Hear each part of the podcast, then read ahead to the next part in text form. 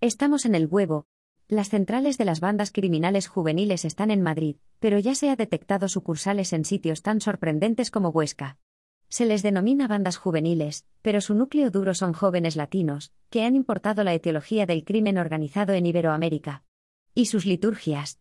Se dedican al trapicheo de drogas al por menor, robos menores, captación para una futura red de prostitución, y, sobre todo, a la afirmación del territorio.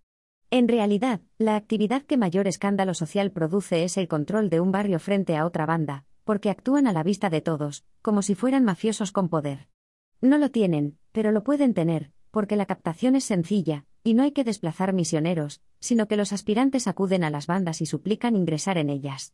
Procedentes de familias desestructuradas y desclasadas, las bandas les ofrecen una tribu, la posibilidad de ganar algún dinero, sentirse protegidos frente a los otros, incluida la propia familia, y la pertenencia a un clan, que es respetado por la mayoría de los que no pertenecen a él.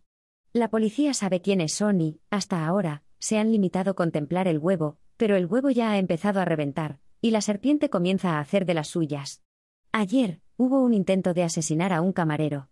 Con pistolas de fogueo, pero que amañadas y tuneadas podrían haber matado a la víctima.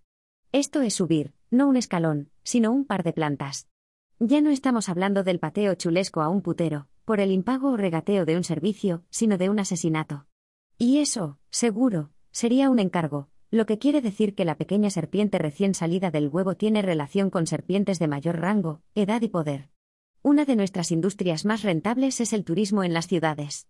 Allí, el viajero gasta más, e incluso su poder adquisitivo es mayor.